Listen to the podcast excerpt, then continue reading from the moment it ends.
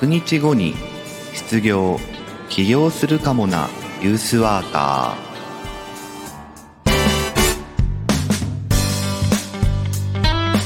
おはようございます。1月10日火曜日朝7時名古屋からお届けしています。ユースワーカー社会教育士の白川陽一白さんです。若者の成長や社会参画福祉働くことなどの日常生活全般に関わりながら居場所づくりや地域づくりなどをしたり若者のコミュニティや意思決定を支え彼らが社会の一員になっていく手助けをする仕事をしたりしています。はいえー、っとシリーズものになっていますがあの名古屋市にある大曽根という地区で、えー、ユースワークの実践をしてったという話が、えー、何日か続いていますけれどもあの年に一度行われる大きなイベント、えー、大曽根七夕祭りというその、え、イベント作り、え、を、まあ、してでそのイベントの、えーと、ために企画を作ったそれを、まあ、ボランティア、えー、活動、えー、の中に、まあ、合流させて、えー、なんとか初年度の企画として大きなものをやってったんだよと、えー、それがあの2010、え、何年？6年だったかな、えー、でしたでそういう話をしてるんですが、えっ、ー、と、その続きですね。じゃあ、大曽根七夕祭りを、えっ、ー、と、まあ、大成功でした。あの、若者たちも、地域の人たちも、えとても良かったねというような状況で、えそのイベントを終えることができたんですが、その続きの話もあるということで、今日はそこを話していきます。えそれでは今日もよろしくお願いします。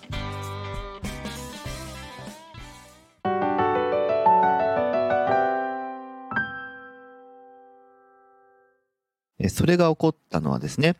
えー、大曽根七夕祭りの最終日、3日目なので、えー、最後の、7月最後の日曜日。で、お祭りの片付けをし終わった時にですね、あのー、まあ、その、えー、ご当地キャラで555という企画、若者たちと一緒に企画作りをした、まあ、あ事業なんですけど、で、そこでコアで関わってた子が、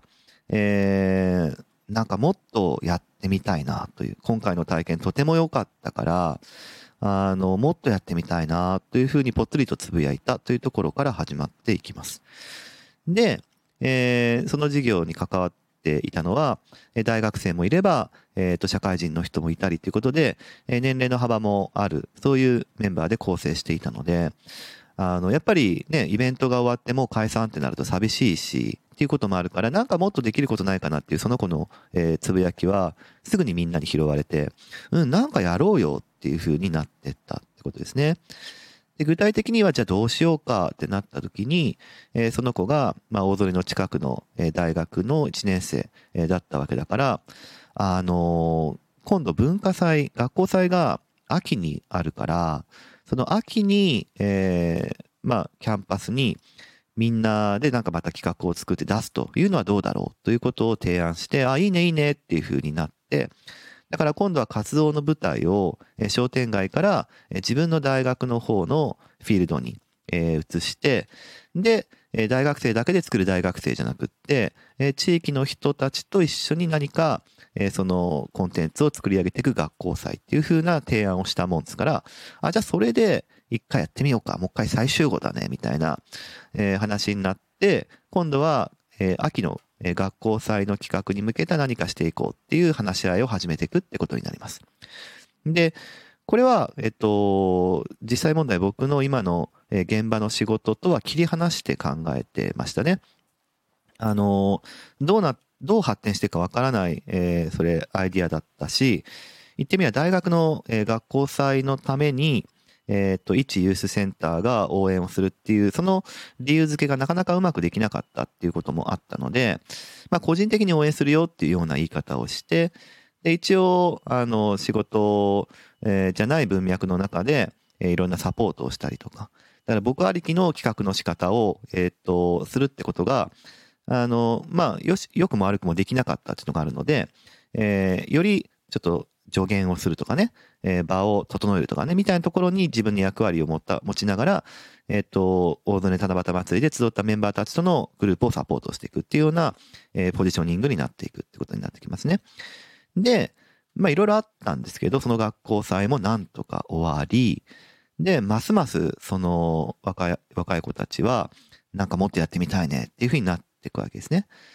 で、えー、その年が終わったえー、終わ終わろうとする年度末に、いや、もっとなんかいろいろやりたくてっていう話になってって、えっ、ー、と、だから、次の、えー、大曽根七夕祭りの時にもまた、えっ、ー、と、ご当地キャラを使って何か企画をするっていうのを、まあ来年度もやりたいなっていうふうに言い出し始めるわけですよ。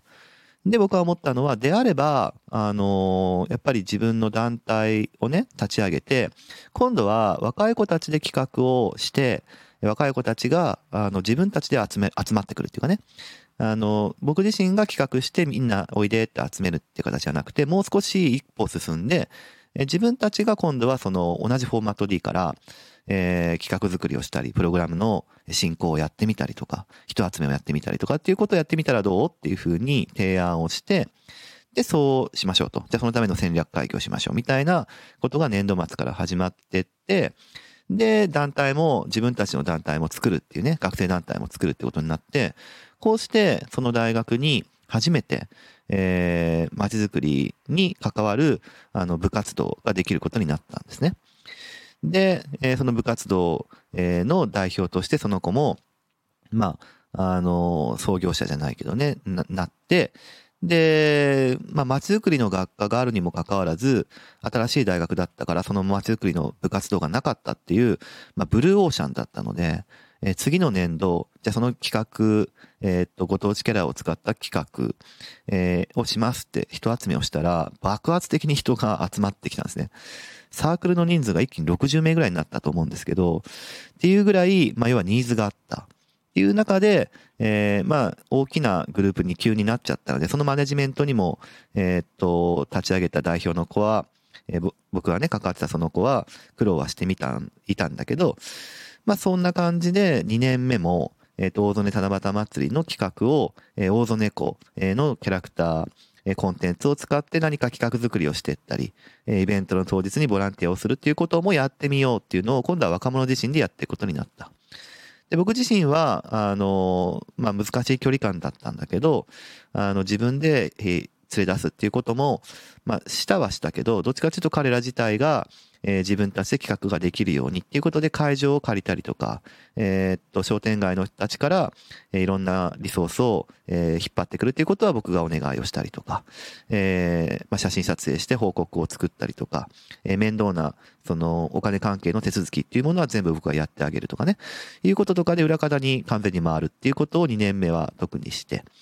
で、えー、まあ、なんとかその、七夕祭りでの、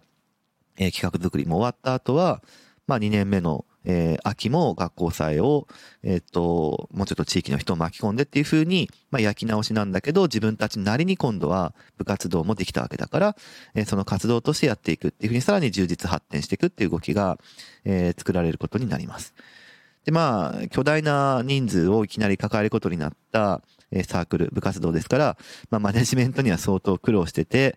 えー、そこからの学びも反省もいろいろ彼らからはあったみたいなんですけど、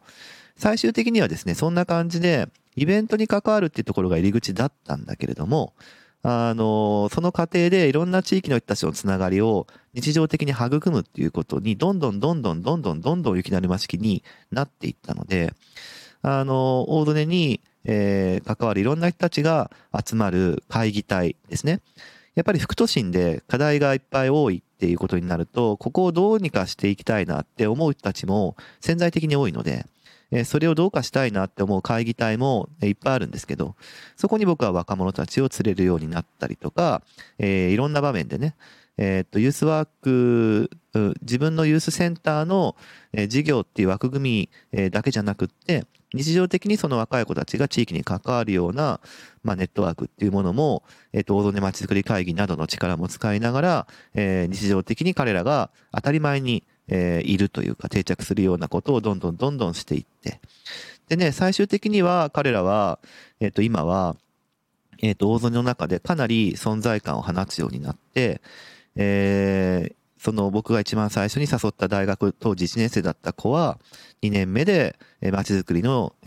部活動の代表になりつつ最終的に街づくりの今何らかねえー、関わる人になりたいっていうことで、今、大学院生をしながら、えー、研究対象を、大曽根の町にしつつ、自分自身は大曽根の街の中で、えー、まあ、空きスペースというか、あの、有給スペースになっていた場所に、え仲間たちと一緒にルームシェアをして、え若者たちの拠点をその商店街の中に作って、で、今度はそこからまた、え若者たちのネットワークを広げるっていうことに至っている。で、若い人たちが頑張ってるっていうことに触発されて、街の人たちも、えー、彼のもとにいろんな情報とか、いろんな、えー、まあ、お願い事じゃないけどっていうものも頼むようになってってるし、完全に今僕の手を離れてる。まあ、離れてるけど僕は、あのー、関与は少なくしてるんだけど、関心は持ち続けてるっていう感じかな。なので、いろいろ相談をされたりとかっていう、そういう関係性ではあったりするんですけど、えー、ということで、これがなんかね、ユースワークの真髄だなって僕は勝手に思ってるんですよね。なんかこう、最初の入り口は参加しやすい、えところから入ってって、最終的にあの自分たちの活動が、え自分たちの、え裁量でできるようになるばかりか、えその、え周りにいる大人たちも巻き込むようになっていくっていう、そういう参画の段階に、え上がっていってるっていうことで、でしかもそれをフォーマルな場所で、えー、作っていくっていうことだけじゃなしに、インフォーマルで日常的に暮らしの中でそれが行われてる、当たり前に行われてるようになっていくっていうことが、あの、これ、まあ、どの言葉を使ってもいいんだけど、僕の言葉だとやっぱユースワーク、社会参画の中の一番望ましい形かなというふうに思っていて、えー、大曽根はね、今そういうふうになってますよ、本当に。まだまだ課題は多いし、えー、それこそ社会参画させたい人もいっぱい、えー、いたり、利害関係になるような人たちとか、えー、もう増えてはきてるんだけど、えどうであれば自分たちの、こう、思いっていうものがね、え自分たちのわがままではなくて、え地域全体のためになるように、大人たちも含めて一緒になっていけるのかっていうことを考えれるような人が、あの、自発的に、自律的にどんどん生まれていってるっていう状況になっていってるので、あの、これからもですね、そこの地域は、あの、今はもう大学生が出入りするっていうのが当たり前になってると思いますね。はい。なので、僕自身が最初にこの地域のために何かできないかなって思った時に、えー、最初はボランティアのこう軽い参加ってとこから始まってって、今では彼らが自律的に若者の拠点をそこに構えて参画をしてるっていう状況になったわけだから、ある程度当初の目標は達成できて、えー、今度え自分自身がその地域のために何かするかなって思ったら違うアプローチで、えできることないかなというふうに思い始めているわけですけれども、はい、そういう形で自分のユースワーク実践の中でも、これは本当にいろいろこうみんなとシェアしたい事例だったので、えー、今回まで数日に分けて、えー、数日に分けてお話をさせていただきました。